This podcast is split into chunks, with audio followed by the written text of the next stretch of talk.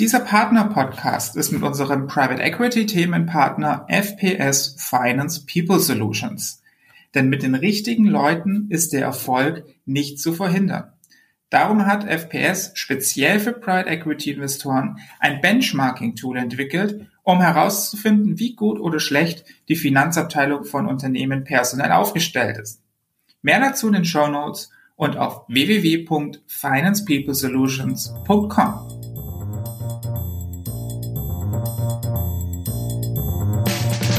What's Up Corporate Finance, der Podcast für die deutsche Corporate Finance Szene mit Philipp Habdank und Bastian Frien. Let's go!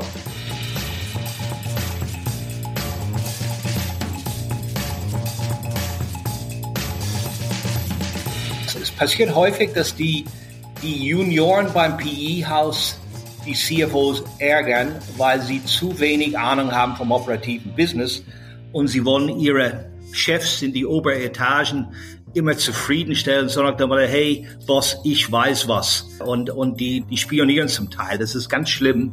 Äh, kannst du dir vorstellen, wie häufig das so ist? Mein Name ist Bastian Frien und äh, ich freue mich sehr auf und über meinen Gast bei unserem heutigen Partner-Podcast. Herzlich willkommen, Paul Taff. Hallo Bastian, schön, schön hier zu sein. Ja, ich freue mich da auch drüber. Äh, Paul, wir haben uns ja, ich weiß nicht, ob du dich noch erinnerst, im äh, Bordbistro eines ICEs kennengelernt. Ähm, da hast du als Interim-CFO per Telefon ziemlich virtuos eine Horde aufsässiger Hedgefonds dirigiert. Und die, die ja. nicht so gut kennen, äh, Paul ist Ihre. Das kann man noch ein bisschen hören. Paul ist aber auch Hesse und als solcher glühender Fan der Frankfurter Eintracht. Beruflich äh, ist Paul zwar ebenfalls ein Bauch- und Beziehungsmensch, aber er ist auch ein Mann der Zahlen. Er war Controller und auf verschiedenen Ebenen auch äh, CFO in großen amerikanischen Konzernen. Ich nenne da mal Pepsi, Lear, Nike und Dell. Und äh, ja, ich glaube, das hat ihn auf die Idee gebracht, äh, Lücken in Finanzabteilungen zu schließen. Ich weiß gar nicht, wie viele er da gefunden hat, äh, aber er konzentriert sich äh, auf die Spitze und auf Spezialfunktionen an der Entstehung seiner Personalberatung mit dem Namen Finance People Solutions bin ich nicht ganz unschuldig. Aber das ist heute nicht unser Thema, Paul. Wir wollen stattdessen darüber sprechen, wie Private Equity Häuser die richtigen Leute für ihre Portfoliounternehmen finden können. Oder vielleicht sagen wir besser finden könnten. Paul, du hast einen sehr schönen Claim. Uh, with the right people, you cannot prevent success. Das äh, klingt sehr einleuchtend, ehrlich gesagt. Warum interessieren sich Finanzinvestoren trotzdem so wenig für eine HR-Strategie? Ja, äh, das ist eine gute Frage, Bastian. Und zu deiner ersten Frage, ob ich mich daran erinnern kann, im, im Bistro von Frankfurt, oh nee, von Hannover nach Frankfurt, die Antwort lautet ganz klar ja. Es war mittendrin in ein, in ein Conference Call mit 100 Hedgefonds. Äh, das war nicht immer so ganz lustig, nur nebenbei gemerkt. Warum interessieren sich Finanzinvestoren so wenig für HR-Strategie? Also ganz ehrlich, ich glaube, das ist ein bisschen pauschal jetzt von mir, aber ich glaube, das Thema Human Capital Management wird sehr vernachlässigt oder, oder stiefmutterlich behandelt. Ähm, und das ist etwas, was wir ändern wollen ich glaube, die, die Finanzunternehmen, weil sie natürlich mit großen Geschwindigkeit unterwegs sind äh, und müssen sehr schnell handeln, wenn sie ein Deal closen, dass das Thema Human Resources and Due Diligence definitiv zu kurz kommt. Und das kann man, da, da, da kann man Lösungen finden dafür. Äh, mittlerweile ist es sehr unterschiedlich natürlich von Haus zu Haus. Es gibt Häuser, die sich sehr auf äh, Interviews und Referenzen verlassen. Das sind wir natürlich auch äh, verantwortlich mit, ist klar. Aber es ist immer noch sehr altmodisch, äh, wie man das angeht, wie wenig wissenschaftlich das, das äh, man macht. Ähm, das ändert sich auch hier und dort, Bastian. Also manche PE-Häuser äh, ähm, bestehen auf psychometrischen Tests und äh, Surveys und so weiter und so fort. Ähm, das ist auch meiner Meinung nach sinnvoll, weil der Preis für ein Failure, also wenn es scheitert, von CFO bei einem Private Equity Portfolio Company ist sehr hoch. Da verliert man wahnsinnig viel Glaubwürdigkeit, wenn der üblicherweise zweiter Mann im Management-Team, der CFO neben dem CEO, wenn das in die Hose geht. Und Gott weiß, es geht häufig genug in die Hose. Wie erkennt man denn, ob die Qualität in der Finanzabteilung stimmt oder ob man vielleicht wirklich austauschen muss, ob ganz oben oder irgendwo in der Spezialfunktion? Ja, also äh, was PI von Finance erwartet, sind äh, äh, granulare Analysen in kürzester Zeit, äh, äh, wo sie Entscheidungen treffen können, wo man sieht, ob das gekaufte Asset on track ist oder nicht. Äh, und daher ähm, muss eine Finanzabteilung, äh, also ein ganz normale Finanzabteilung für einen Mittelstand reicht nicht für einen Private Equity Investor. Es geht um sehr viel Geld und wir reden über eine begrenzte Reise von drei bis fünf Jahre zusammen. Äh, da kann man sich nicht so viele Fehler erlauben. Das ist aber häufig bei, bei neuen Portfolio Companies ein Uphill Battle. Ich formuliere es so, bis die Finanzorganisation funktioniert, weil es reicht ja nicht, wenn du, wenn du einen Top CFO holst. Dieser CFO braucht auch ein Team. Ja, und deswegen haben wir auch den Ansatz jetzt ins Markt. Damals schon, als wir, äh, als wir gegründet wurden, ich die Firma gegründet habe 2014, not just the CFO, sondern CFO plus Finance Team von oben bis unten. Am Anfang haben wir nur die Direct Reports gemacht, also Head of Controlling, Accounting, Treasury, Tax. Äh, aber jetzt gehen wir runter bis Position ab 60, 70.000 Euro, äh, weil ein gutes CFO ist nur so gut wie sein Team was sie gesagt hat, if you have the right people, you can't prevent success. Ich würde mal behaupten, if you don't, du kannst dann den ähm, Misserfolg nicht verhindern. Ja, also es geht nicht nur um den CFO, es geht um das komplette Finanzabteilung und äh, das ist unsere Mission. Also das verstehe ich alles, was du sagst, aber ähm, normalerweise hängen sich die Private Equity Companies ja so tief in die Finanzabteilung ihrer Unternehmen gar nicht rein. Also jemand für 60, 70.000 Euro, äh, das ist Aufgabe des CFOs oder vielleicht sogar der nächsten Berichtslinie. Ähm, sollte das anders sein? Nee, nee, äh, äh, ähm, mir geht, also die, die kleinere Positionen werden natürlich recruited von dem CFO, äh, häufig direkt mit uns, manchmal mit HR-Unterstützung, manchmal ohne. Ähm, ja, also unter CFO-Ebene hin und wieder für eine Schlüsselposition Head of äh, Controlling oder Head of Treasury oder Head of äh, Accounting, da will der PE-Guy schon ein Interview führen, also die meisten zumindest. Äh, und das ist auch okay so, weil der Controller äh, oder Head of Treasury hat auch mit dem Private Equity House zu tun. Das ist für den CFO auch besser, wenn er Buy-in hat von seinem von seinem PE-Sponsor. Äh, Wie viel Strategie beobachtest du denn in der Besetzung der Top-Positionen bei den Unternehmen? Ähm, was passiert da beim Einstieg? Wie viel Geduld bringen die Finanzinvestoren mit und nach welchen Kriterien beurteilen sie, ob da jemand ans Ende seiner Lebenszeit im Unternehmen angekommen ist? Geduld und Finanzinvestoren, wo lebst du dann, Bastian? Das also äh, das, ja. das sind zwei Gegensätze. Ja, also ich bleib dabei, die Sache mit HR und Human Capital Management strategisch angehen, äh, das kommt mir zu kurz. Ich meine, es ist, ist natürlich, die Häuser sind sehr, sehr unterschiedlich. Ja, also es gibt äh, ein Haus, einen exzellenten HR-Person. Äh, das macht Spaß äh, mit ihr. An der Stelle ist es eine Dame. Äh, sie ist auch progressiv denkend und äh, äh, zukunftsorientiert. Und dann gibt's halt die anderen, die sich schwer tun, Zeit für ein Interview zu finden oder, oder Interviews aus dem Auto machen, wenn sie, wenn Video-Interviews vereinbart worden sind und so weiter und so weiter. Also manchmal richtig, richtig bad practices. Äh, wenn du einen guten Kandidat äh, finden willst und überzeugen willst, Bastian, zu dir zu kommen, da musst du Respekt zeigen, da musst du Vertrauen aufbauen. Das ist entscheidend. Sonst sagen die Kandidaten, die Kandidaten sind mittlerweile wählerisch und äh, überlegen zweimal, ob sie wechseln. Äh, Corona äh, hat die Welt verändert, äh, Krieg äh, ist, ist auch äh, unschön und die Menschen äh, haben sich verändert. Jeder stellt Sachen in Frage. Und daher musst du natürlich prozesstechnisch gut organisiert sein und die Kandidaten sehr, sehr ernst nehmen von Anfang an. Wenn die Kandidaten zu uns kein Vertrauen haben, dann wird es kein gutes Prozess sein und wenn die kein Vertrauen zum Kunden haben, genauso wenig. Na, dafür muss man ja vor allen Dingen auch ziemlich genau wissen, wen man eigentlich sucht und man muss die Leute richtig einschätzen können. Man kann als CFO in Private Equity Companies ja nun ziemlich viel Geld verdienen. Was sind deine Erfahrungen? Zieht Geld die guten Leute an oder zieht Geld nicht eher die gierigen Leute an? Äh, die Guten und die Gierigen, sagt Johannes Laumann.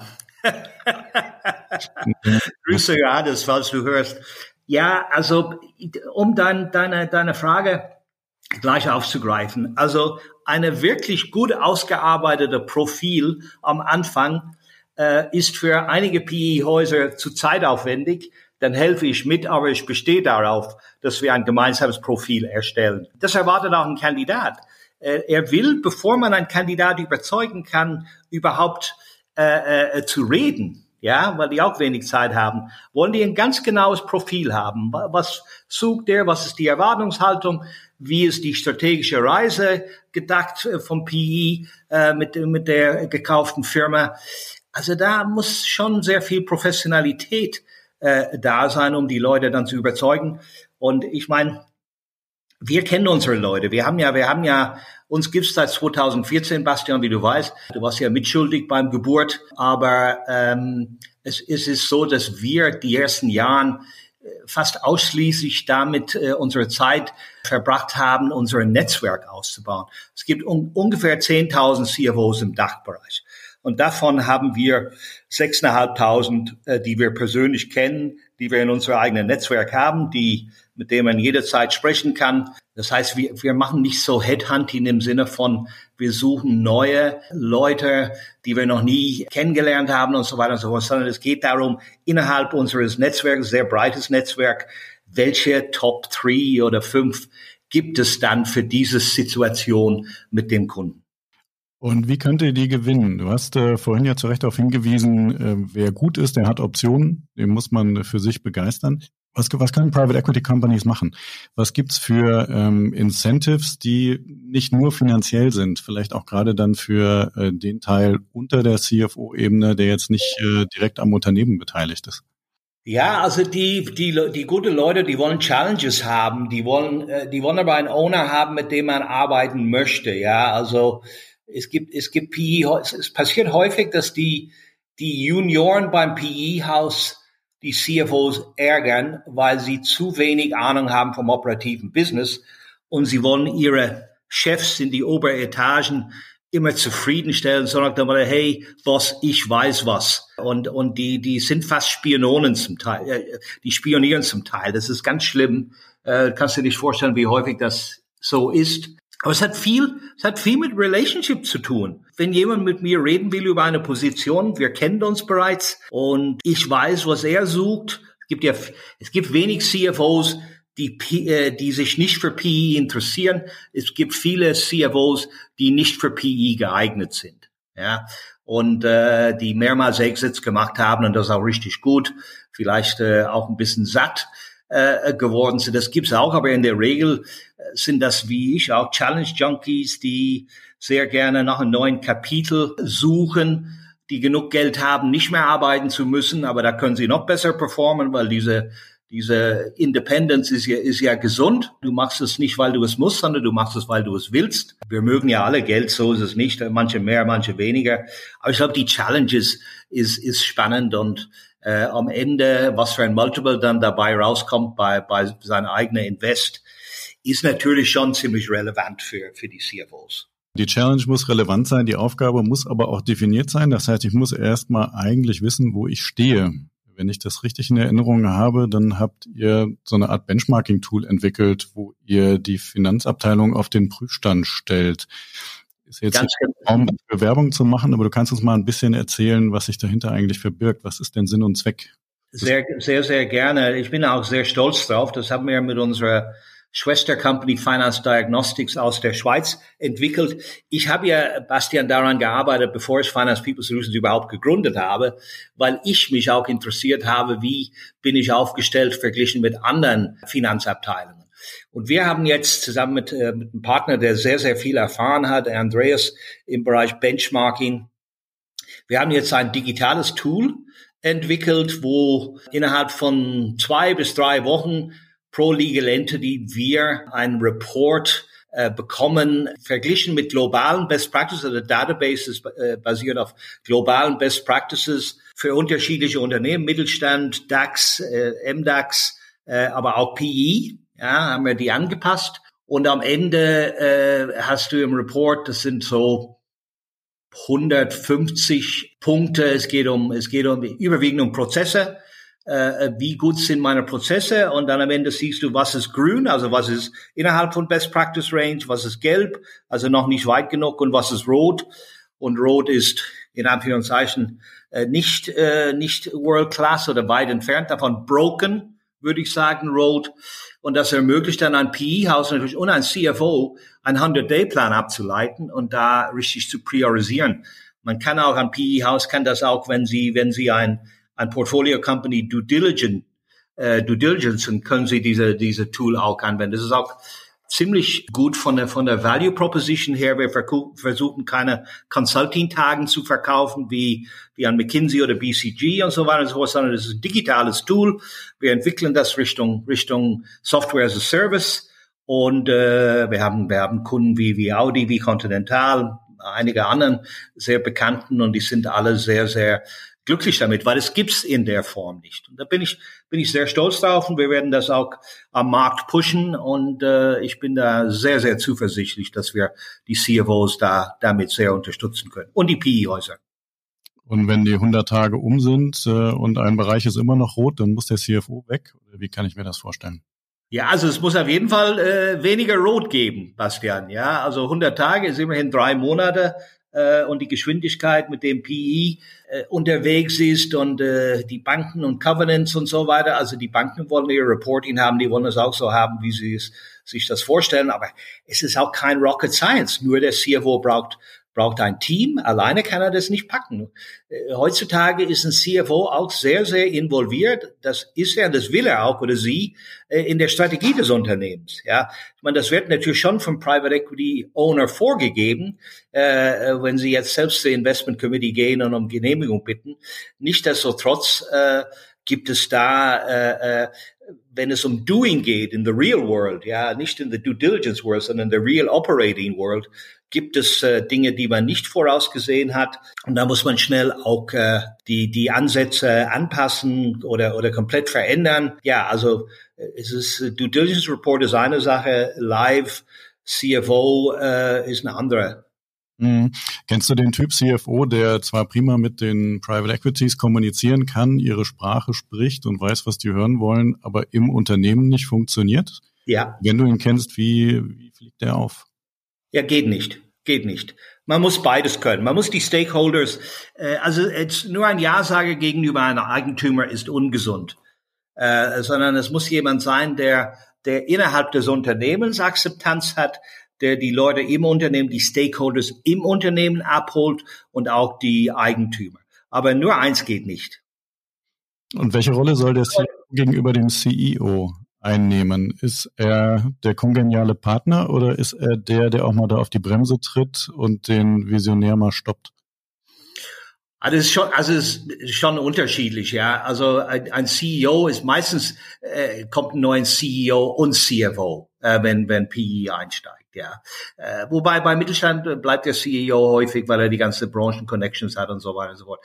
Das ist das ist unterschiedlich. Also meine Erfahrung war, ich war Equal Partner mit dem mit meinen CEOs, ich war Member of the Board, ob das bei Advent oder CVC oder TPG, wir beide waren Members of the Board und äh, ich könnte ein Veto einlegen oder, oder eine Ablehnung von einer Entscheidung begründen, natürlich idealerweise vorher mit dem CEO abgestimmt.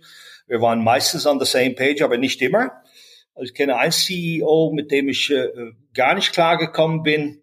Das ist auch im Board-Meeting aufgetaucht und dann sind wir auch äh, getrennte Wege gegangen. Ja, also das muss schon passen und äh, das war ein CEO, der noch nie im Private Equity gearbeitet hat, im Gegensatz zu meiner Wenigkeit, wo ich da schon zwei Projekte erfolgreich begleitet habe und der ist mir fürchterlich auf die Nerven gegangen, weil er wollte immer äh, zehn Jahren für alles äh, Zeit haben und ich war eher so der zehn Wochen Typ, ja und kannst dir vorstellen, wie das harmoniert hat.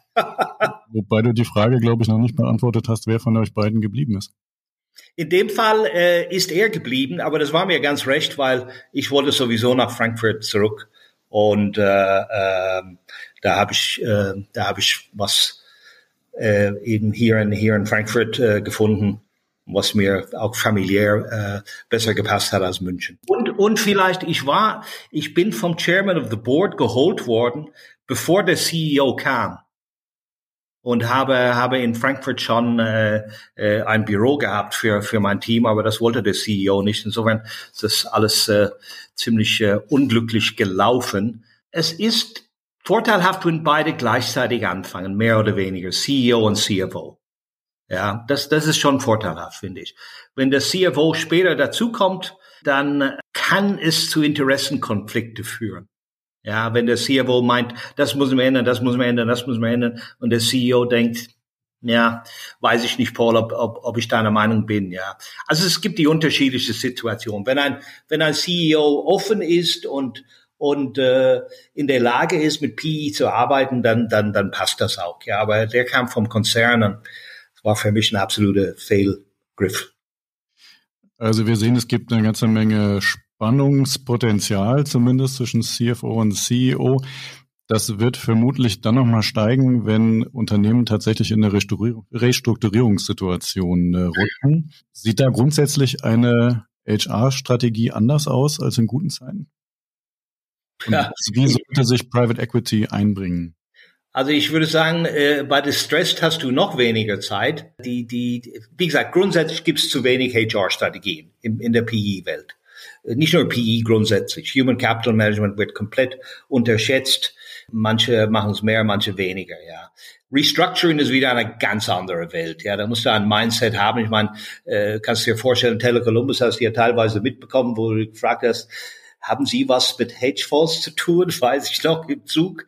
Äh, und das waren hunderte. Da müsste ich jeden Tag gucken, ob mein Job, ob ich noch im Job war. Da war ich ja bei Alvarez Basal drin und da gab's gab's immer Ärger mit irgendeinem Hedgefonds oder oder oder Shareholder, der äh, diese ganze Sache mehr beeinflussen wollte, als er dürfte. Ja, das war jeden Tag unberechenbar. Aber am Ende bin ich äh, bin ich drei Jahre geblieben. Ja, das war ähm, würde ich aber nicht nochmal machen wollen, weil das ist das ist echt Hedgefonds ist close to the graveyard, also nah am Friedhof äh, und äh, Insolvenz und ach, da hast du ja keine Zeit für strategische Gedanken. Das ist alles Firefighting und äh, und so weiter. Wir haben am Ende haben wir dann ein ein Debt äh, äh Debt to Equity äh, Swap gemacht über die Gerichte in London. Da bin ich auch sehr stolz drauf.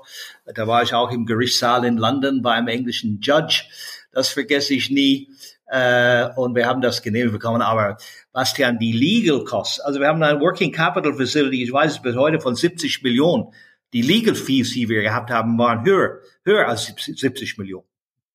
Wir haben, wir haben die, die, die, die Senior Guys haben Kanzlei X, die, äh, die Mezzanine haben Kanzlei Y, wir haben, das Management hat Kanzlei, die Firma hat Kanzlei, bah. Brain Killing. Ich fürchte, wir schweifen ein bisschen ab äh, von den äh, HR-Strategien für Private Equity Companies, aber ich krieg äh, vielleicht die Kurve, denn Alvarez und Marcel ist ein ganz gutes Stichwort zum Thema äh, Interim Management. Also einfach mal auf Zeit reingehen und ähm, wie sieht's denn aus? Interim Manager sieht man bei Finanzinvestoren vergleichsweise selten. Täuscht mich der Eindruck und wenn, ja, warum ist das so? Ja, ja der, dein Eindruck täuscht. Aber ein PE-Haus, wenn die ein CFO haben, erstens wollen sie ein CFO schnell haben, also nicht wollen sie, sie müssen auch.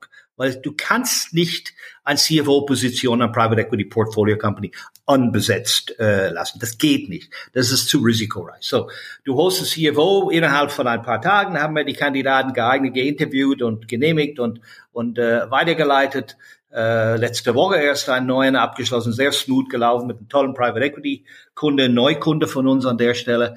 Ähm, und diese Interim to Perm heißt, dass es eine Klausel gibt, dass der, äh, der Arbeitgeber äh, äh, das umwandeln kann in einen Perm-Vertrag, ja, wenn der Interim Manager zustimmt. Und das klären wir immer vorab. Du hast natürlich diese, diese Honeymoon, diese, diese, diese Trial Period von sechs Monate kann kürzer sein, kann länger sein. Und da lernt man sich kennen und da sieht man, ob man sich lieben lernt oder, oder eher umgekehrt. Und dann geht man wieder auseinander. Aber das ist natürlich, das ist natürlich ganz, eine ganz nette Lösung, wenn ich das so formulieren darf, weil PE hat einen CFO sofort und die haben auch, die müssen auch nicht nochmal wechseln. Es gibt aber auch Situationen, wo wir einen Interimer holen, der sofort reingeht, der eher vielleicht von der Restrukturierungs-Background kommt, ja, äh, also die Welt von, von, von, von Brian und Tony dann in dem Fall. Und die gehen dann raus. Wir suchen parallel nach jemand, der, der dann auch, äh, wenn die, das Gewässer etwas smoother wird, ja, also die, diese knallharte Restrukturierungsphase abgeschlossen ist, dann braucht man ein anderes Profil und dann liefern wir auch diese andere Profil, ja. Also Interim, definitiv sehr viel Interim bei, bei, bei Private Equity. Und ist das immer nur auf der Top-Ebene oder habt ihr auch äh, Besetzungen für mal spezielle Aufgaben in der Finanzabteilung? Nee, nee, ich rede da vom CFOs. Also die, die überwiegende Verträge in the Perm, die wir haben, also sind, sind ausschließlich, ich überlege ja fast, ja, ausschließlich CFOs, würde ich sagen an der Stelle. Man, man, man muss wissen, äh, die, die Gehaltsstrukturen, äh, die, der Unterschied zwischen Perm und Interim CFO-Gehalt ist, ist relativ gering. Umso tiefer du in die Organisation gehst, umso höher sind die Preisunterschiede und umso weniger bezahlbar sind es die, die, die zweite Ebene als Interimer. Ja, und äh, das, deswegen äh, auf CFO-Ebene kann man das preislich auch rechtfertigen. Man darf ja nicht nur auf die Kosten gucken, sondern was ist das für ein CFO? Was hat er bewegt? Was hat er für ein Track Record? Äh, äh, es ist mehr als nur die, die, was er kostet, auch was er bringt, also Cost-Benefit. Aber darunter ist es dann teuer äh, auf Dauer und äh, daher äh, machen wir dann Perm.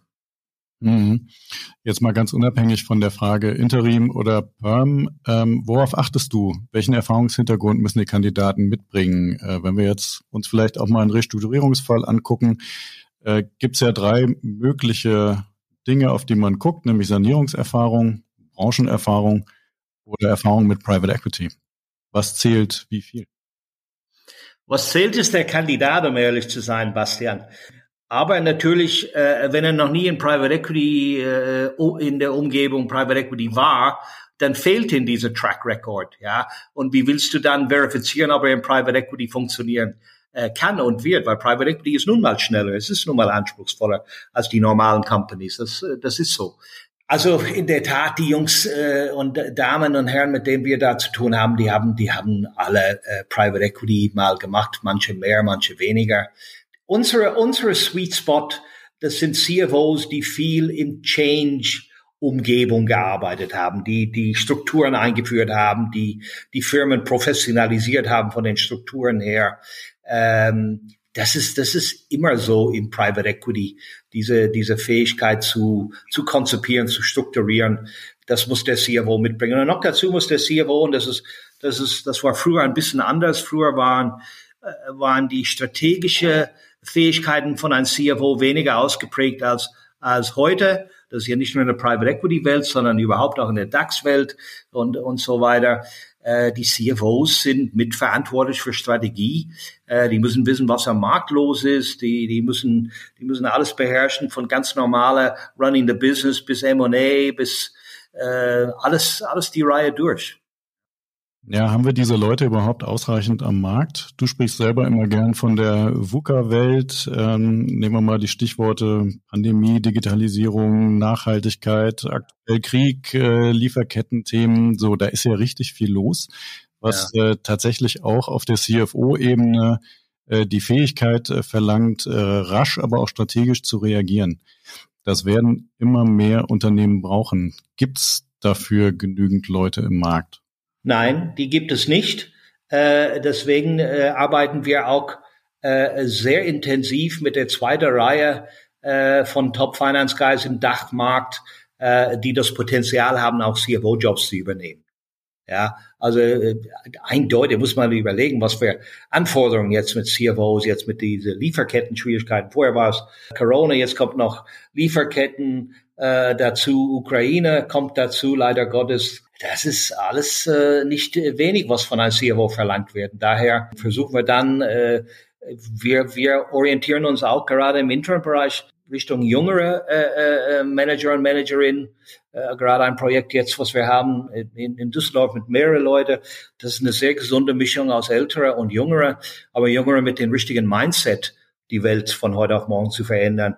Und, und natürlich auch Pricing-Punkte, die dann für den Kunden bezahlbar sind. Also es ist ein Win-Win. Der Kunde gewinnt, der Kandidat gewinnt, die haben einen riesen Spaß dabei. Und ich habe einen großen Spaß, mit diesen Menschen zusammenzuarbeiten, weil die haben eine sehr sympathische Mindset. Das sind jüngere Versionen von Leuten, die, äh, die man jetzt bei, bei Alex oder bei Alvarez Marsal äh, finden würde, ja.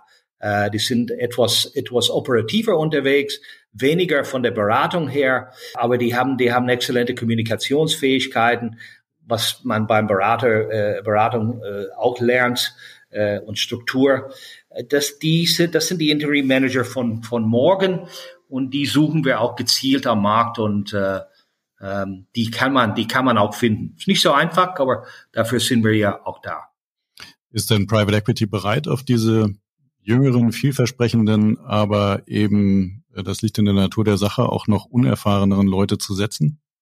Ja, die, die, die, tun sich schwer äh, damit, weil äh, ist natürlich auch äh, ein bisschen Kaviaras dabei, äh, zwangsläufig. Es bedarf Überzeugungsarbeit, äh, aber die, die, wenn die Leute richtig, richtig gut sind, ja, und äh, Warum soll man, äh, wenn man noch nie Private Equity gemacht hat, nicht in der Lage ist, schnell zu lernen, wenn man die intellektuelle Fähigkeit hat, dies zu tun? Äh, und die haben einen Track Record, was nicht innerhalb von PE ist, aber ein exzellenter Track Record außerhalb von PE. Meine, ich habe äh, Private Equity, äh, einer von meinen Lieblingskunden, die sagen, Paul, optimaler Profil für PE CFO für uns ist, äh, war mal in der Beratung. Warum Beratung? Kommunikation, Struktur, Projektmanagement. Dann wechseln sie in die Industrie, machen da drei bis fünf Jahre, machen M&A und äh, was weiß ich noch, was dazu kommt in einer professionellen Konzern. Und dann, dann PE. Ja, weil die bringen Best Practices von der Industrie mit, die bringen Best Practices von der Beratung mit. Und ich teile auch diese Auffassung, dass das die Leute, das sehr geeignete Leute sind für Private Equity CFOs. Denken strategisch, äh, sind operativ fit, kommunikativ fit, können ihre Mitarbeiter äh, abholen und motivieren und zu mehr äh, Leistung äh, motivieren. Das, äh, das passt schon. Nochmal zurück zu dir. Also mal davon abgesehen, dass Private Equity als Auftraggeber Wiederholungstäter ist und deswegen natürlich ziemlich äh, interessant. Was macht spannend für dich, gerade mit Finanzinvestoren zusammenzuarbeiten? Also für mich, ich habe beschlossen, äh, äh, äh, Basti, ich werde ja nicht jünger. Ja, ich habe beschlossen im Jahr 22 habe ich zu meiner Frau gesagt, ich arbeite nur noch mit Kunden, äh, wo die DNA passt. Ja, und äh, da gibt's äh, hin und wieder einen Kunde, wo du sagst, boah, das ist, das ist echt kein Spaß, das ist eher eine Quälerei. Ich bin jetzt sehr offen. Äh, und das mache ich nicht mehr. Das mache ich nicht mehr. Also wenn es nicht passt, dann mache ich das nicht. Äh, also diese, diese Kunde jetzt, was wir letzte Woche gewonnen haben, wir haben zwei äh, offene Jobs. Die Chemie passt, das sind, das sind äh, das sind smarte Leute, das sind nette Leute, die, die ist menschelt zwischen uns, wir waren gleich per Du und so weiter und so fort. Wir verstehen uns äh, blind. Das sind die ideale Kunden für, für mich. Ich will ja auch Spaß dabei haben. Das heißt, ich darf mir das so vorstellen, dass du eine Blacklist von Finanzinvestoren pflegst, die sich bei dir gar nicht zu melden brauchen. Ja, das ist jetzt ein bisschen arrogant. Äh, äh, ich meine, es ist ja nicht so, dass ich, äh, dass ich die Leute nicht äh, kennenlernen will. Ja, also Arroganz sind wir, Gott weiß nicht. Ähm, aber äh, ich habe da ein paar Prozesse gehabt, äh, wo ich gesagt habe, nee, das machen wir jetzt nicht mehr. Ja, wo einfach, weißt du, diese gegenseitige Schätzung, was hier, was hier in alle Facetten vom Leben wichtig sind, das, das brauche ich. Ich will fair behandelt werden und ich will auch die Kunden fair behandeln. Und meine Motivation ist natürlich auch äh, äh, Rechnungen zu, zu schreiben. Das macht äh, Christiane für uns. Ähm, aber ich will, ich, ich bin ein, ich will ein Perfect Match haben zwischen suchende Kunden und suchende Kandidaten. Das macht mir Spaß. Und dann kommen die Kandidaten und sagen, Paul, es freut mich, dass ich, dass, dass ich da war, dass ich das gemacht habe. Was hast du jetzt für mich? Also wir haben eine wahnsinnig starke Bindung, Bastian, äh, gegenüber die Kandidaten. Äh, das, das ist sicherlich ein USP von uns, weil ich selbst CFO war und ja noch bin von Finance People. Ich bin ja C Gründer, CEO und CFO. Ja, und die Bindung ist da. Und äh, im Zweifelsfall äh, äh, bin ich mehr auf der Kandidatenseite als auf der Kundenseite, wenn ich sehe, dass der Kunde vielleicht unfair ist.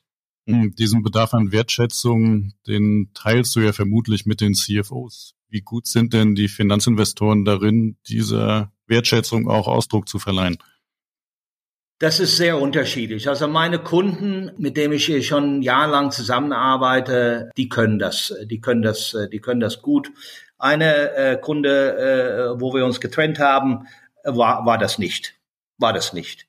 Hat Kandidaten geinterviewt, äh, ohne, ohne sich zu bemühen, den Kandidaten mitzunehmen, abzuholen, sondern so nach dem Motto, ich, äh, ich brauche das und kannst du das oder kannst du das nicht und nichts von was biete ich an und so weiter. Und diese einseitige Vorgehensweise funktioniert nicht. Und da haben wir gute Leute verloren in dem Prozess, was mich sehr geärgert hat. Ich nehme mit, du äh, bist im Zweifel eher auf der Kandidatenseite als äh, auf der äh, Kundenseite. Das ist äh, für eine langfristige Strategie wahrscheinlich kein Fehler. Ist auch nicht zum Nachteil von den Kunden, Bastian.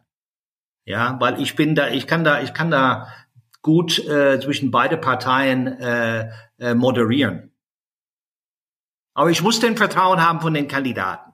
Das, das ist, das ist entscheidend, damit sie mit uns kommen, was die Projekte angeht, dass die sagen, Paul, ja, wir können ja gerne drüber reden und vielleicht ist es trotzdem nichts, aber wir reden drüber. Ja, und äh, wenn der Kunde gute Kandidaten von uns bekommt, dann entsteht auch Vertrauen, selbstverständlich. Ja, und da äh, kriege ich guten Feedback. Auch äh, letzte Woche einen Auftrag gehabt, wir haben tolle Shortlist gemacht, fünf Kandidaten präsentiert. Ich wusste ehrlich gesagt nicht, welche von diesen fünf am besten ist. Die sind alle gut. Äh, bis jetzt hat der Kunde eine gesehen und jetzt findet das zweite Interview statt, innerhalb von einer Woche. Also das, das ist sehr befriedigend, wenn, wenn, wenn es so kommt. Gibt auch Prozesse, die schwieriger sind. Das gibt's auch. Dafür drücken wir die Daumen und äh, das ist eigentlich ein schönes Schlusswort, Paul. Ich glaube, wir müssen mal zum Ende kommen. Das hat Spaß gemacht. Vielen Dank. Ja, sehr gerne. Ich bedanke mich auch, lieber Bastian. Hat mich gefreut. Sehr, sehr gern. Jetzt hoffen wir noch auf viele Hörer äh, freuen uns natürlich auch auf äh, viele Weiterempfehlungen und äh, wünschen, Paul, das darf ich für dich, glaube ich, auch sagen, allen ein schönes Wochenende. Vielen Dank und bis bald.